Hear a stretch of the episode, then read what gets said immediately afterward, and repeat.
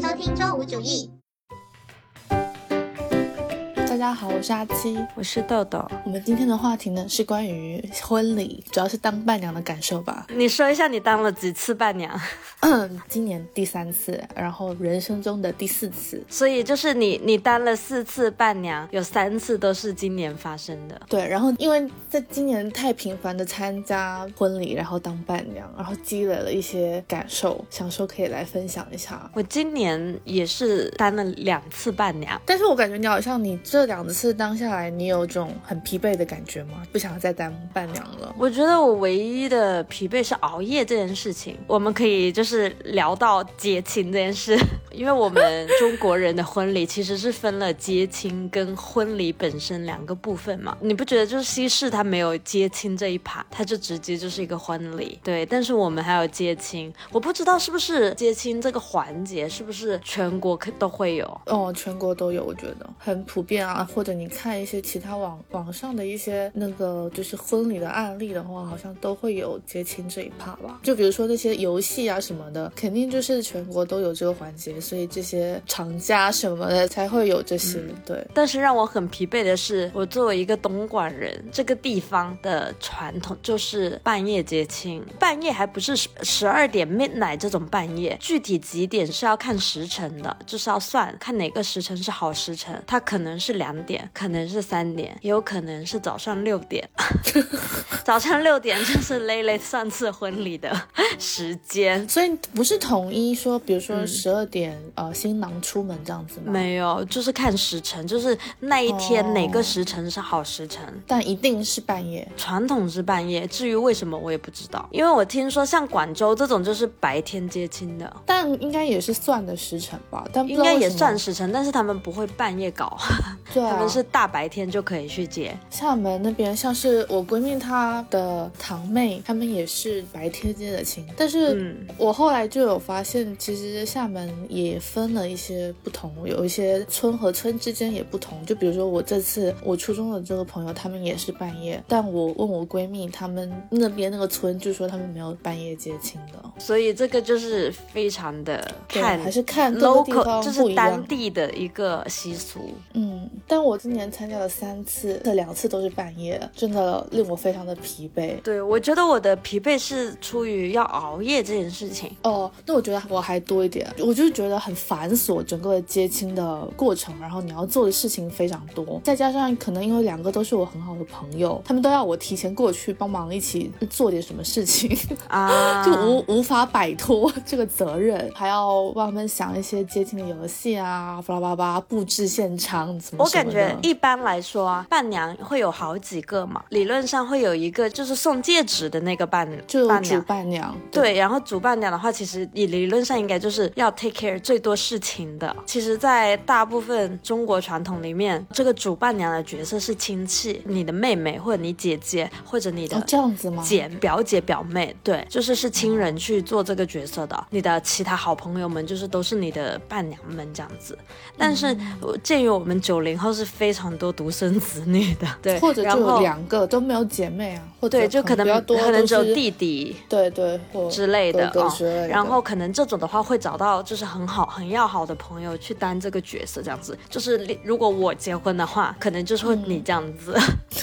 我今年就是掐指一算，发现我身边所有的朋友值得我去做伴娘的只剩下你了，让我非常的开心，觉得啊应该还有牌，就这个业务可以拉拉拉下帷幕一段时间。对，就是可以休息一段时间了。但是我我的确觉得，如果是当主伴娘角色，这个就是跟那个活动的主策划一样，对，就像是他的助理一样，像是新人的助理。我真的好像是我闺蜜那个，因为她是算是嫁来东莞嘛，然后她在这边 无亲无故的，然后我们相当于提前了两三天过去帮她布置婚房，真的是从无到有开始帮她布置。而且你那种还是大布置。嗯，对，然后还要帮他呃想那些接近的游戏啦什么的，再到婚礼上一些仪式的环节，帮他拿戒指、拿誓词。当然这些就是小意思，但是鉴于你前一天晚上接亲已经熬到很晚，然后第二天还要早早点去现场，呃，无为不为，真的很累。听你的描述，我回想了这几次，为什么我这么轻松，比较轻松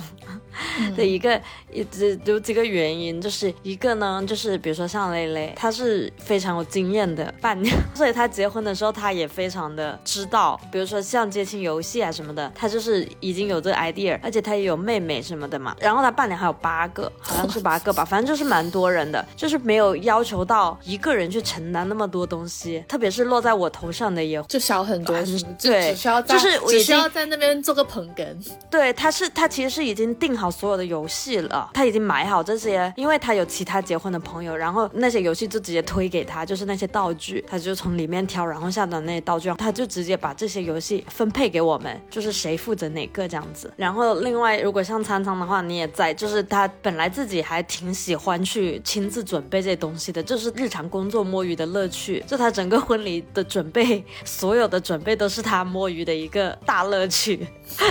所以他就是独自在那边快乐的呃筹备着，就对，就是计划他的游戏啊什么。他不是还弄了个本东西吗？所以他没有需要帮忙的地方。对，苍苍那个是我今年参加的，就是很轻松的一个，我就是只需要在那边当个捧哏，接触环节帮帮腔然后他也没有什么要布置的东西，因为他在酒店嘛，他已经弄好了。对，然后他就是自己就布置了一部分，然后也没有需要我们去帮忙的地方。我之前其实有问他，因为我那时候已经离职了嘛，我就说如果他要包喜糖啊，或者要做什么布置的话，我可以提前去他家之类的。但是他没有这个需要，因为他喜糖后来就买了现成的。他一开始要想要不要买自己包的，还是现成的，最后买了现成。然后其他布置也是挺少的，他自己就觉得可以 handle，他没有需要更多的帮助。因为他都在酒店，就还蛮方便的，就不像闺蜜那种可能在家里就大布特布，而且可能家里还比较大，然后。就有非常多需要布置的地方。嗯哦，我还有一个我觉得疲惫的地方是，就是我当主伴娘的这两次接亲，我就是在那个游戏环节，我还需要去拉主 key，就是有点。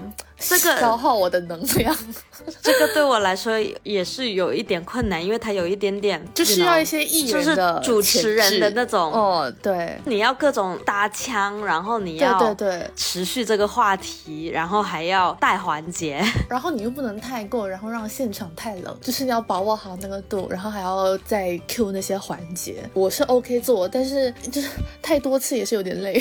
的确是一个很考验人的环节。嗯，后来想想就。是觉得我们当时设计的那些游戏都还好，就是没有那种特别尴尬的，所以就是场也还 OK 维持这样子，场面不会太冷，嗯，也算是有欢乐有笑点的那种。但是我我之前就是说到节气这件事情，我之前不是有跟你分享过，就我觉得，因为之前不是像那些新闻上就会有很多那种婚闹事件嘛，我们没有遇到那种程度的接亲，是让我很庆幸的一件事。哎，我发现好像。南方这边好像没有婚闹这件事情，还是说在更深一点的村子里面会有？因为我好像我问了一圈，像是厦门，然后我老家那边好像都没有，就是闹洞房这件事情的，还是说已经被剔除了这个糟粕？我感觉应该是看人，我是觉得相对而言啊，就是年轻一代，就是我们这些九零后结婚的人，可能会有一更得体一点，不会这么不会有这个环节，对，不会有这么多不合理、不适宜。的东西发生，但是也不排除某些地方回到老家结的话，对，或者有一些人就是比较讨厌，你知道吧？就是那种很讨厌的男的可能会发生，但是但是当然这个也有分程度，因为有些婚闹就是非常过分的一些嘛。你有没有看过那个新闻吗？有一些就是什么脱伴娘衣服那种，你有看过吗？就超可怕。有啊有啊有啊，我还看过视频，就觉得有点就超级可怕那种。但是有一些可能轻微程度的，但是也也很也。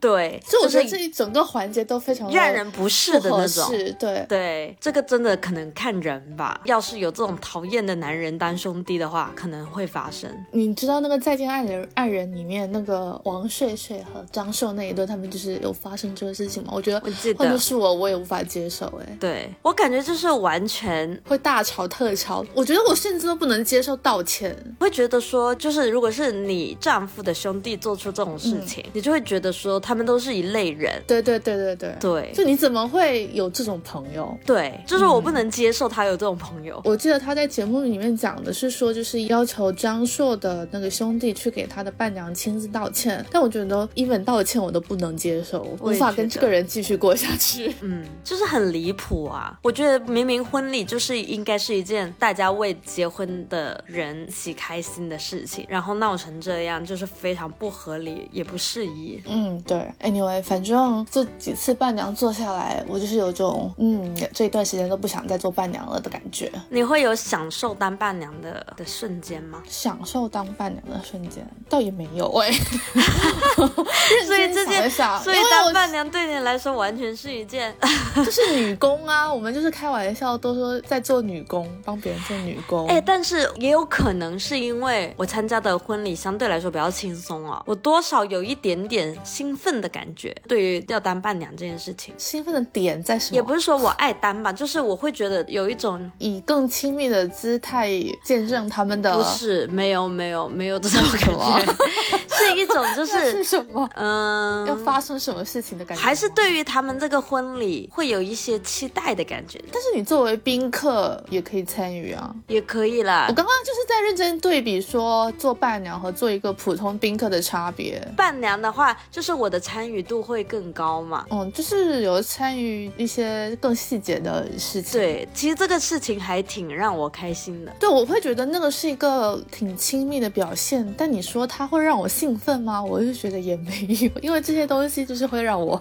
就是觉得有点付出。嗯，我懂，我懂你的意思。但是我我感觉我的兴奋不是说我心理上觉得说哦，就是我们友谊的见证之类的这种 这种兴奋，而是有一点点像说，比如说我准备要去一个旅游，那我很开心嘛。但是我不是要做那些攻略啊，或者就是做很多那些 planning 嘛，就是你不想做的那些 planning。但是我其实是 enjoy 那个部分的，我不介意做这些 planning。就它虽然真的很繁琐，但是它是我期待的一部分。就是我感觉我当伴娘的过程也有一点点这种感觉，就是它虽然很繁琐，我也不是说我也不是说很爱做这件事情，但是对它是过程的一部分，所以我还是有这种我我做这件事情的时候还是有一点点这种兴奋的感觉。嗯，我懂。如果今年只有一两个婚礼我这样参加的话还 OK，那那那那的确。多了，就是可能像你说的，就是次数，对对对，次数多了就就有点疲惫了。这样子想来，我们当时第一次参加婚礼，就是做伴娘那次，真的非常的轻松，就是没干什么耶。那次。主要那是个旅游的婚礼，不不不，就是一本接亲环节，我们也没有任何的准备耶，就只有堵门拿红包，之后就没了。一一那时候我真的是完全没有任何经验什么的，不知道具体要怎么操作。第二个是他们本来伴娘就很少嘛，只有三，不会闹得起来，也没有人起哄，也没有其他朋友在，你知道，因为因为是个旅行的婚礼，人本来就很少，所以我感觉当时就是非常的极简。我记得当时是有说，就是不想搞太复杂，然后也不想玩那些尴尬的游戏，所以我们就是没有做任何的准备。我记得没有，完全没有游戏，就堵了一一就堵了门而已。然后后来，而且就比如说什么，把那个潘威有一个兄弟丢到泳池里面，还是就是接到之后才把他丢到泳池里面的，作为一个锦上添花的东西，而不是而不是接亲环节里面的一个环节。那个真的太简单了，然后人也真的很轻松，像是真的就像去像是去玩一样。是，我也很希望我剩下没结婚的朋友都可以考虑这样子的婚礼。你也可以呀，你你剩下还没结婚的朋友有谁？你。哈 哈 我应该不会有，为什么？这个环节很好啊，我还能免费旅游。Depends 看要多多少钱吧。但是，哎，但是如果跟你摆酒席的比起来的话，不一定更贵哦。哦，但我摆，我觉得摆酒席和办婚礼拆开讲吧，因为摆酒席，说实话，如果真的只请我的，就是如果我摆酒席只请我的朋友的话，都不够两桌，那能不叫酒席啦，那只是请他们吃顿饭。对啊，那这摆酒席就是我，其实就是我爸妈或者对方父母的问题了。的嘛，那个就不能算进我的钱里面了，我不考虑。那个就他们要办，他们再说吧。但是别人婚礼的预算也是一样这么算的吧？就是你去花在摆酒席上，还是你拿来就是像这种去别的地方小型一点的目的地婚礼？但但他们但他们就是会把这个摆酒席和婚礼放在一起嘛，然后这一可能这笔钱都是由父母出的，所以他们就是得一起一起弄了。但是我说实话，我的我的理想可能是如果可以的话，虽然我觉得也是在做梦，就比如说婚礼的钱自己出，我们自己决定，然后酒席他们要请的话，就他们出钱，他们去办，这样也是挺好的。我只需要出个人就好了。但这种可能可以更便宜了耶。如果你连酒席都不请的话，就那你朋友都不可能真的是十个人的婚礼，你知道吗？就是就只有你的父母跟你最亲密的朋友没了。是，他其实可能你还是需要场地，还是要有一些吃的，然后要有一些布置，还有摄影这些基本的，然后还有化妆、衣服，其实可能算下来还是一笔不少的钱。对，看要怎么样的程度吧。如果那种非常简单的，跟那种还是要有一些造型或者就是这差价真的很大啦。可能看到时候的预算吧。但是我还是非常建议你这么做。身边身边还能让我存在这个念想的只有你了。你不用想了，这笔钱算下来真的非常的不划算。但是你知道很多人办酒席是回本的吗？或者哦，回的更后来就是认真的在想，这件事情真的可以实现吗？那我觉得可能就是存在的一种情况是，大家某方或者双方的家长非常的有钱，请来的人也是有钱的人。但是像像我家这种普通家庭，我妈之前就类似说，如果我办婚礼，就正常的婚礼，他们想象中正常的婚礼不是那种豪华酒店的豪华婚礼，而是我们平时去参加的，在一个正常的酒楼里面办这样子。嗯，也是可以回本。然后我妈的意思是说百分百回本。然后我说怎么可能回本？我说请那人不是大家给个一百两百，大部分。我妈说那是你的朋友，我我的朋友肯定回本。我我想着说，就是如果说要回本的话，可能真的都是靠父母那边的朋友。但是酒席应该大部分都是父母吧，父母加亲戚吧。我我感觉就是新郎新娘的亲友们，我见过最多的都五桌吧，可能五桌那种是很多朋友都请的了，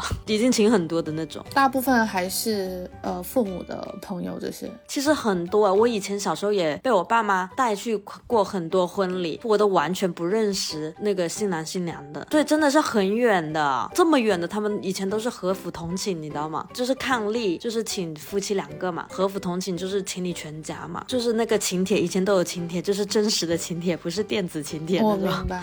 对，他们现在其实还是有送，只不过朋友之间，就是我们这种年轻人之间，对年轻人比较少没有了，但是电老人家还是很讲究。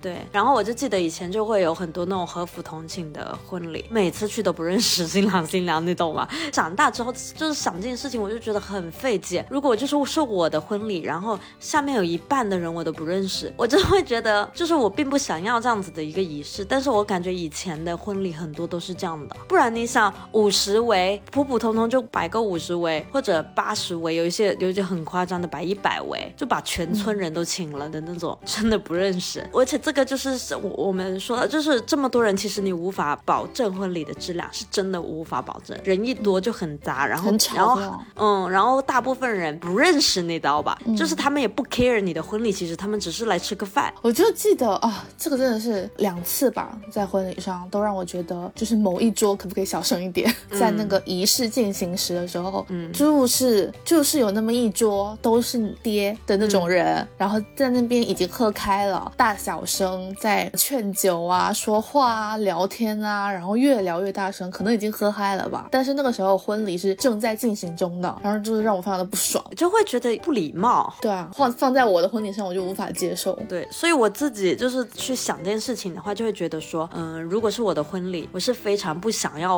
我婚礼有我几乎不认识的人，可以接受是那种我认识你，然后你带你的老公或者你的小孩来，这样子我是可以接受。就是再隔的我就不能接受了。但可能大部分，就比如说如果是酒席，然后父母的朋友的话，可能就都是你不认识的人了。理论上，我父母的朋友我也比较认识了，但是，我我我觉得我，但是我觉得不可避免，不知道还是请一些我不认识的朋友，应该还是会有一些，就是平时就算很少交流，都请，也会有这种可能。所以，我其实我个人是没有很想办这种传统的酒席婚礼。嗯，我也是没有，不是我，不是我的菜。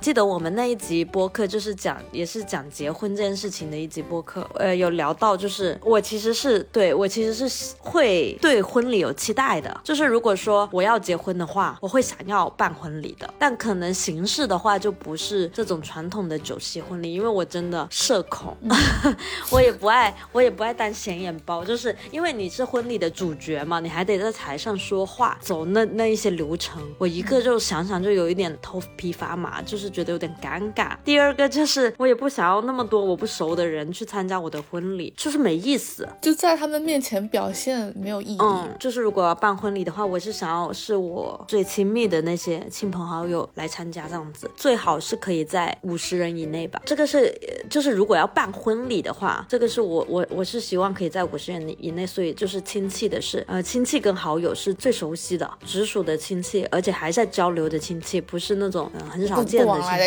对对对，朋友的是真的是好朋友的这种，什么那种不熟的同学啊，什么不熟的同事啊，就通通都不会邀请。对，就是小婚礼。然后另外一种我可以接受的就是完全就是旅游结婚的那种了。其实说实话，旅游结婚是不是就是其实只只是去只是去旅游而已？嗯，有仪式吗？我我想象中的是有仪式的那种，就是有些人可能会没有仪式。我想的可能最好可能十个人左右，就是有一些见证人，因为有些人旅游结婚是没有见证人，他就两个人，然后可能就找一个小教堂牧师，对，然后去去结婚，就是唯一的见证人就是那个 是叫牧师吗？是叫什么？是叫牧师。对，就见证人就只有他这样子。但是我我还是想要，就是那个瞬间，可能身边有我最重要的人去见证这件事情。对，所以可能真的是最最最熟的朋友跟我爸妈。但你想想，你要飞，比如说飞十个人，也很贵耶。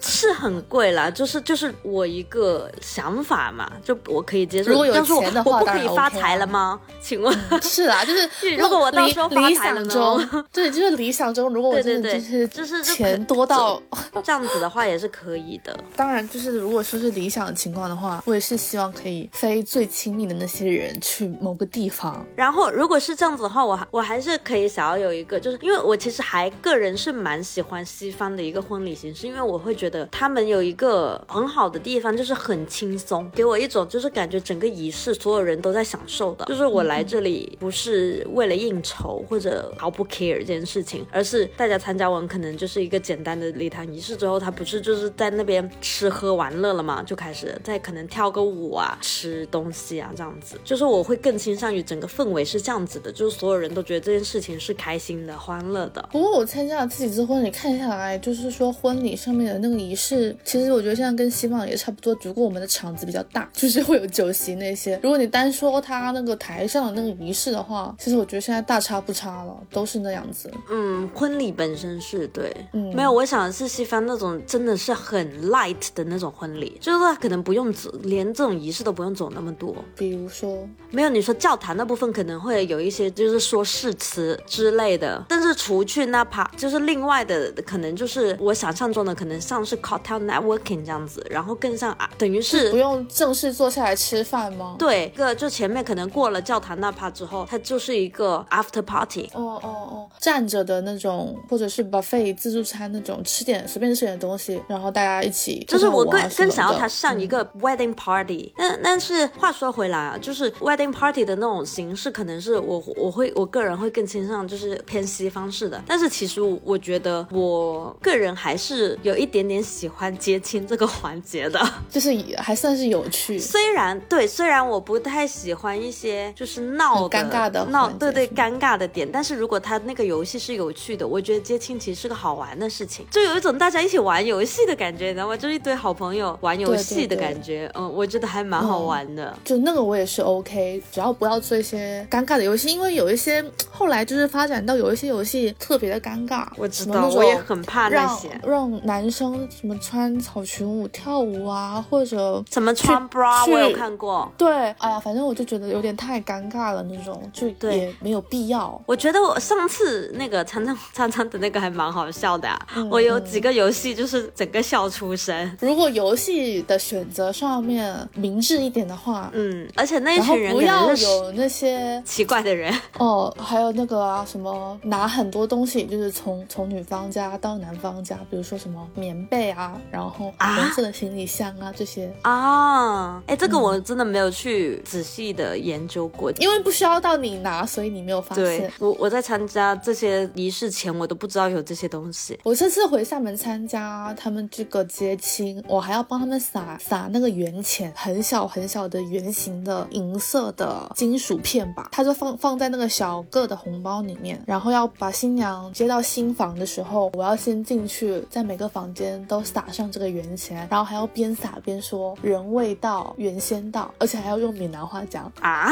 好多礼节，对啊，就是有一些没有听过这种东西。然后东莞那边就也是会有什么红红色行李箱是必备的啦，什么棉被啊、巴拉巴拉这些，但这些都你可能你参加的那些就没有轮到你拿，因为可能女方的亲戚够多。对，好像好像我看到是那种比较长辈的亲戚会去，对对对，take care，对，嗯，就如果是我的话，可能就是如果这一趴可以被省略的话，最好是被省略。对我也不 care 这一趴，说实话，我只是觉得，比如说男方被堵门，然后他要他完成这些 challenge，就是游戏的环节去去看到新娘，我觉得这个这整个概念还是蛮有趣的。然后我其实有觉得那个敬茶环节也挺好的，嗯，如果爸妈可以说出一些 很感人的话的话的话，的确是，呃，嗯。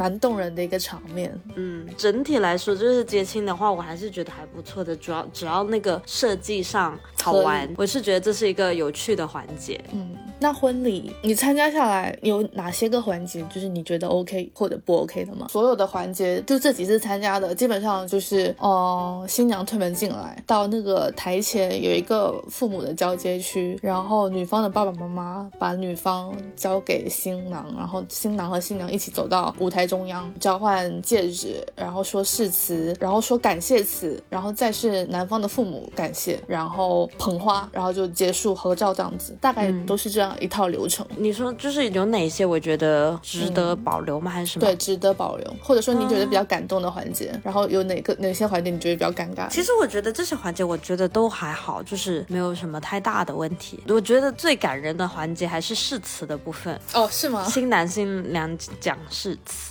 对，我觉得还是，但说实话，我觉得这蛮考验，蛮考验新新郎新娘的文采。是你能不能写出一份感人的誓词？因为有一些还蛮敷衍的，或者说不一定文采了，但是有一些小巧思这样子。而且因为当伴娘的话，可能还是真的是比较熟悉的朋友嘛，然后我觉得还是蛮蛮感动的啦，就是见证他们的爱情的感觉。但我说实话，参加这几次婚礼下来，我觉得最就是最让我落泪的环节还是父母是吗？就就交接的那那一刹那，嗯，就女方父母看到新娘走进来的时候。就是那一段，嗯，会让我有点鼻酸。我有时候或者有时候跟父母的一些接触，就是或者父母的誓词，对，也蛮感人的啦。感谢词嘛，你知道我其实我之前是觉得感谢词那个部分稍微有些尴尬，但是我后来就是参加几场下来，我又觉得感谢词那个部分其实蛮重要的，就可能在很多人的整个人生里面，可能那是唯一一个正式感谢父母的一次机会。嗯，我对觉得。对于这种 speech 的东西，我我都觉得还还挺好的。嗯，但是我觉得有一个少了的，就是国外的婚礼会有朋友的一个致辞，但是我我我参加的婚礼好像没有见过有要朋友说话的。我有被问过，但我拒绝了，就是 我觉得我讲不出屁话来。主要是我觉得场合很尴尬。如果说真的是像是，主要是太多人了，对，太多人了。如果真的是理想情况下都是大家的好朋友，都是你很熟悉的亲戚的话，我觉得 OK，就是我可以上去讲点什么。但是我懂，如果有人叫我讲，我也会拒绝的。对对对，我们这几场参加的都太多人了，就是太多你不认识。普通的酒席婚礼就是都不认识啊。对啊，我就会觉得哦，这种情况我不想上去讲话，可能自己坐那桌都没认识全，可能只认识一半。对对对，我觉得这种情况就是算了吧，不要搞这些。我也觉得，我所以我的理想是，如果我能办那种很少人的，就是我最熟的亲朋好友的话，我是一定要让我的朋友发言的。我真的好想听，或者或者我如果参加别人的婚礼是这种小型的话，我也很希望就是有朋友拍的，我会觉得很好笑。我以为你要说你很想上去讲话。如果如果有要邀请我讲的话，我可以考虑，但是一定是我最熟的朋友，而且是他的婚礼也很少人。如果他的婚礼也是这种大型的，就是不要找我这种社恐。但是对，如果他的婚礼就是很少人，然后他的新娘本人是我真的是非常要好的朋友的话，我觉得我会可能提前三个月就开始写我的稿。就为了把它改的，就是又真挚又有趣，要还加一点笑笑又能令人落泪的那种。对，然后又有一点感动。我觉得它改成这种风格，但是考验人，很难的。我跟你说，我可能得写三个月那个稿子。就是我有一个，就是我也不太想讲的原因，也是就是觉得自己写不出这么好的稿子，要反复打磨。对啊，对啊，就是要反复修改，然后调整字句。哎呦，太难了，太考验了。要要那种有点小俏皮又有点小感动的这种，不要不要太看得起自己。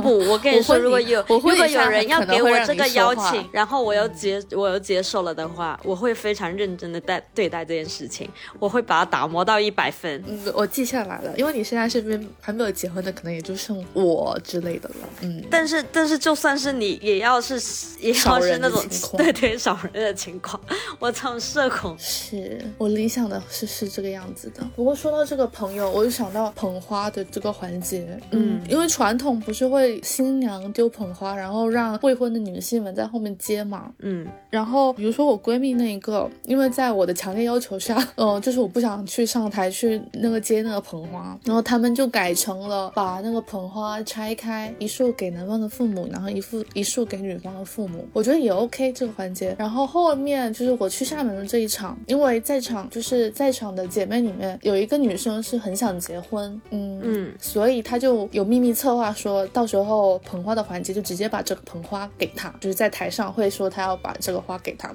但是我当时是，就我觉得他们也是有一个蛮 tricky 的地方。当时那个女生其实有私下里面有很明确的告知新娘说，你不要把这个捧花给我。然后她不是很想结婚吗？为什么不想要？对，但是她对这个接新娘捧花的经历有一个不太好的印象，因为她之前也被她的一个朋友。没有就是这样子送过，但是那个新娘就是不太会说话。她在婚礼上面讲，就是讲说什么，就把她讲成一个很迫切想要结婚的大龄女剩女。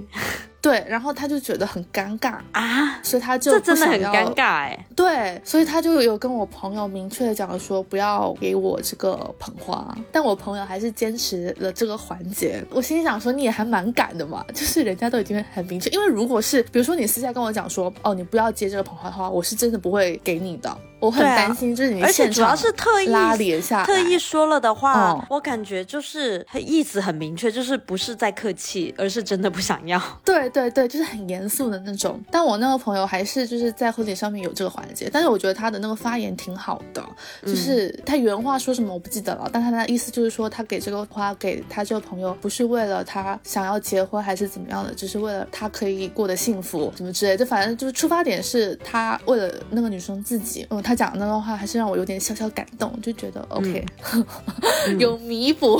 说就是如果如果是我说了不想接这个捧花，但是你说这个话的话，会让我稍微不那么生气一点吧。是，我觉得捧花这件事情，可能每个人心中的想法都不一样，就是有想要接的，有不想要接的，有一些可能无所谓的。我觉得这个环节对我来说是还好，但是你记得我们上次去的时候，那些主持人因为有些人不想上吧，就叫就是所有不止。我们就是有的在场的人都可以，就是未婚少女都可以去，然后主要是还小孩也上去抢，你知道吗？对对，就是让我觉得这个环节就会有点滑稽，就 也没有说很真心的觉得说这个捧花真的会带来一段幸福的婚姻，还是什么之类，就感觉还是我觉得就是我不觉得就是抢到捧花是真的是下一个结婚的人了，所以他可能就是一个玩笑的感觉，你知道，就是有一种玩游戏以前玩那种击鼓传花，看谁音乐停的时候拿到那个花。花那种玩笑的感觉了。然后就是如果落到某一个人身上，大家就一片哗然这样子，就是我觉得就是一个挺轻松的这样子。如果是嗯，就把它当成一个没有太多意义的环节，不用把捧花想的那么重。嗯，它只是一个好像是丢 anything，然后看谁接到，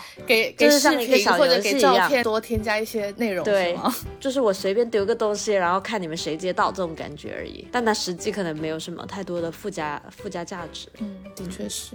哎，说到摄影摄像，我后来想想，就是觉得看了这么下来，我觉得就是婚礼当天的摄像真的有点没有必要。就是婚礼当天的视频，真的有人会回看吗？有哎，我觉得会有啦。是吗？嗯，因为也不便宜，说实话，这东西。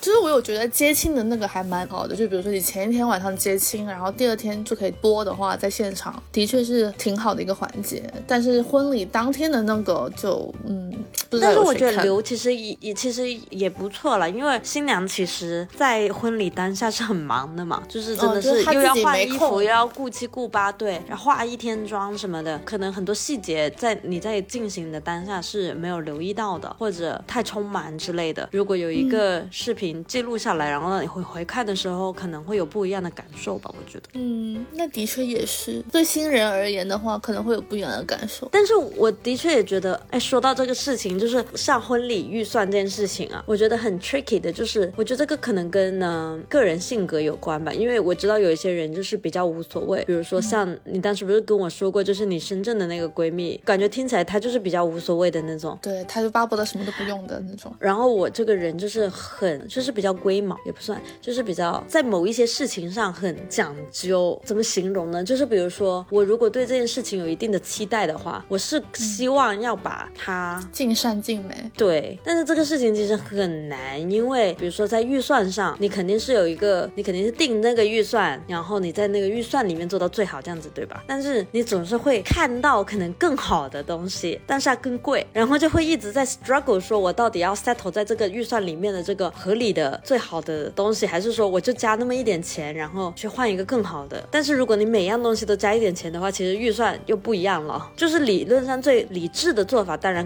大家都是看预算去做事嘛。但我有时候这样子的话，我心里又很难受，就是我又想要他更好。但是有些人就会更无所谓的，我我的确觉得，或者他就是不太 care 婚礼这个事情本身，他就觉得凑合一下也可以啊。对，所以就当然就是如果你有在期待这件事情，还是想把它当做你人生中一次很重要的仪式的话，那还是会想要它有比较一个完美的一个呈现的话，肯定会有一些预算和实际的成本之间的冲突啊。我觉得这没有办法，就是你到就是只能看说哪一些哪一些项目在你心里面会更重要。比如说你觉得化妆啊更重要，所以你就会在化妆上面放更多的钱。但有些人他可能觉得吃席比较重要的话，他可能就吃席上面放更多的钱。你知道最最惨的就是我当时不是看过有一段时间，就是很多比如说婚纱呀、化妆啊、场地呀、布置啊，basically 婚礼的全部东西，我都单独的看了一遍。然后你知道你看了之后，他也会给你推更多嘛。我发现我看中的或者我想要的都很贵，都是贵的。然后我会觉得说，我能不能这个要贵的，另外一个就要便宜点的呢？就觉得自己很难说服自己，都想要贵的，就把所有的贵的加起来之后，你又会觉得花这个钱有必要吗？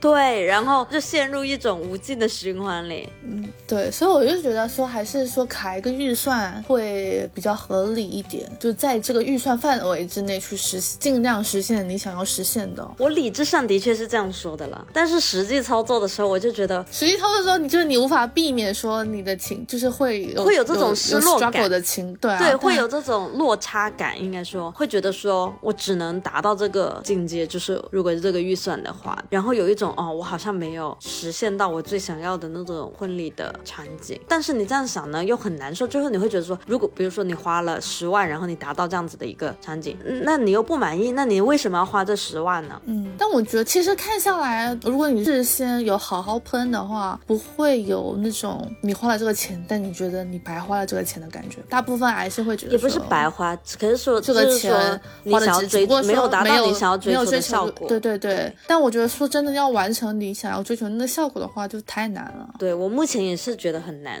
或者就是你决定要办，但你就是用一个比较小的预算，然后再看。我之前有刷到一一些就是小预算婚礼，有一些其实我觉得也不是不用花那么多钱。对我之前还刷过一个，真的是蛮蛮小预算，好像整场下来包括吃的才三万多。他是在广州的一个民宿，然后外面有个草坪，自然风一点，然后请的人很少，好像是二十来个人吧。就是如果真的请的人少的话，布置也肯定也是相对来说会少一点，就有布置，但是没有那么多，但是很，但是拍出来很好看，因为它那个那个民宿本来是有一些那种感觉的，所以它布置就是在感觉上去选一个好的场地。对对对对对。但是的确我也有看过一些贵的，但是是真的很出彩的。你记得我不是给你发过一些吗？有啊有啊。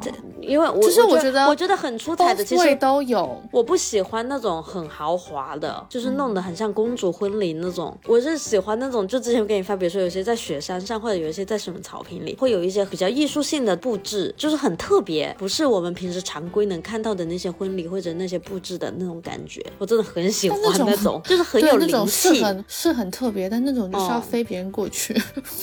对，我觉得不值钱，而且我觉得那个布置，我虽然没去问人家价，但我觉得肯定不便宜，因为这个创意费就应该不少吧。对啊，因为这的确是一个很新的一些 idea，然后他们这些物料也是要飞过去嘛，所以肯定。对啊，就全部都要飞过去，或者有一些很特别的 shape，他们全都是要手工制作的。对。所以我觉得就是说，在我们理想的范围里面，可能比较好实现的，就是在本地找一个还不错的场地，然后做一些小布置。如果人不那么多的话，还是可以在那个可能是预算的情况下，低成本预算的理想的形式。然后刚才说的另外那些高成本预算的理想的形式，如果我有一天发财了，就可以做那种；不发财的话，要结婚就做另外那种。对，哎，我刚刚把那个发了给你，你那个什么小众民宿户外那个，就是我。说的在广州二十三人，整个婚礼费用三万八。你看照片是不是很好看？你看得出来就是简单的，不是我们想象那种隆重，但是它整个感觉是好的，布置什么都很漂亮。而且他们最后还有一个泳池派对，这是我想象中便宜，但是能实现我说的那种比较像 wedding party 的那种感觉。而且这个好细哦，就是把所有的嗯预算厂商对厂商也写出来，可以直接 copy。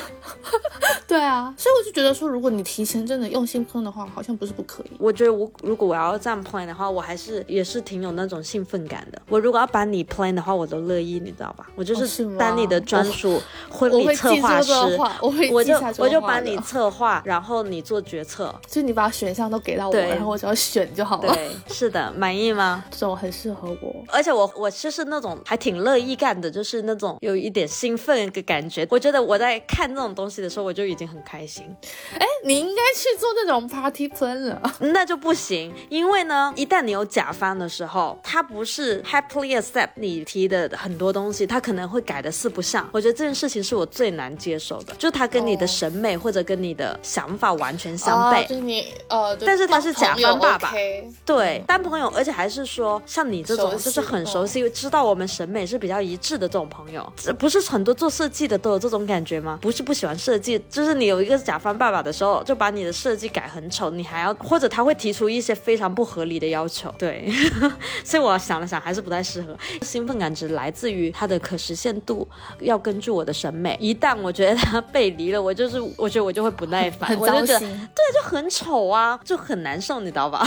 那你屌一点，你可以就是不接这个 offer，就是 不行，不接这个单，有一些接了，然后才才很多意见。你又不是第一次做乙方，你不是 不知道吧？哎，没有没有的选，对。而且我们的性格又是那种接了之后一定会负责到底的那种，就是会逼死自己，就很难受呗。所以只能当兴趣，不能当职业。对，好说回来，so far 到现在我人生参加的婚礼应该也差不多了，之后应该也没有再什么再多少人会邀请我参加婚礼了。我感觉看下来有一个不算全新的感悟吧，就是之前的确就是也有人这么说，但是就是没有那么深的体会。但这几次参加下来，就会觉得说。的确，这个仪式对很多女生而言来讲，她可以在那一天成为完全的主角。嗯，后来想想，觉得这件事情也挺重要的，对很多女生而言，因为她可能就只有那一天，所有现场的人的目光都会在她身上。对，但是我个人其实不太喜欢所有人的目光都在我身上。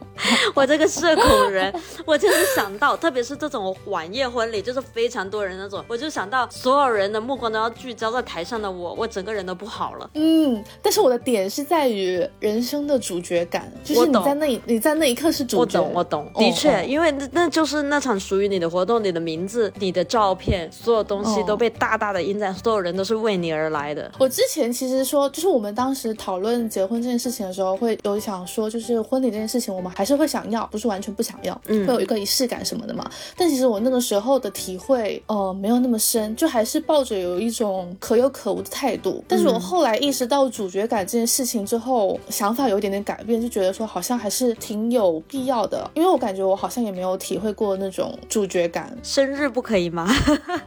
哦，生日，生日我专属你的 birthday party 可不可以？没有那么隆重。那的确了，但是你想要隆重也可以，就是要花钱。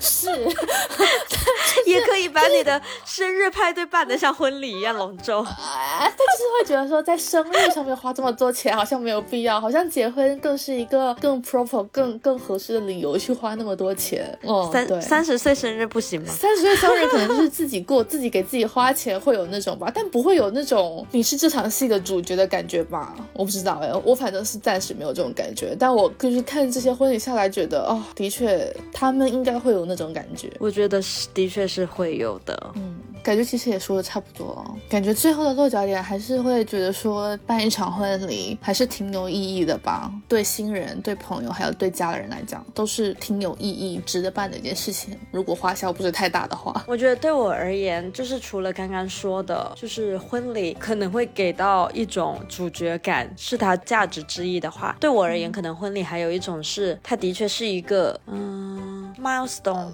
人生里面的一个重要节点。对，就是类。类似这种感觉，对于我而言，就是我跟我的伴侣结婚前和结婚后没有一个质的区别。我觉得可能生小孩才会有一个比较质的区别，就是你的家庭里面再多了一个人。但是结婚这件事情其实没有的，但是的确有了一个婚礼去强调这件事情，会让我觉得这段关系更加郑重，让我意识到这段关系不是那么随意。我觉得是一个婚礼的一个作为一个仪式感的感觉吧，就是为我这。段关系增增加了一些仪式感，主要是我是一个特别喜欢仪式感的人嘛，我很喜欢过节日什么的。对我觉得这是对我这段亲密关系的一一个加冕的感觉，在我心目中。但是我又觉得我只是喜欢婚礼这一个仪式而已，就是像我我生日想要办个生日派对一样。但是实际上我对于结婚。这个法律关系毫无感觉，就是车头，就是一整个就是另外一个问题了。对，就是我们今天聊的所有这些都只是关于婚不是说我们很想要跟某个人结婚，我们只是纯粹谈婚礼。关于婚礼这个东西本身，对，嗯，希望大家明白，对，结婚和婚礼还是不一样的。是的，我并没有期待跟别人有法律上的婚姻关系这件事情，我只是对于婚礼有憧憬感，有存在的必要。嗯，没有错。行，那就呃聊到这里。好的，OK，好，那我们下期再见，拜拜，拜拜。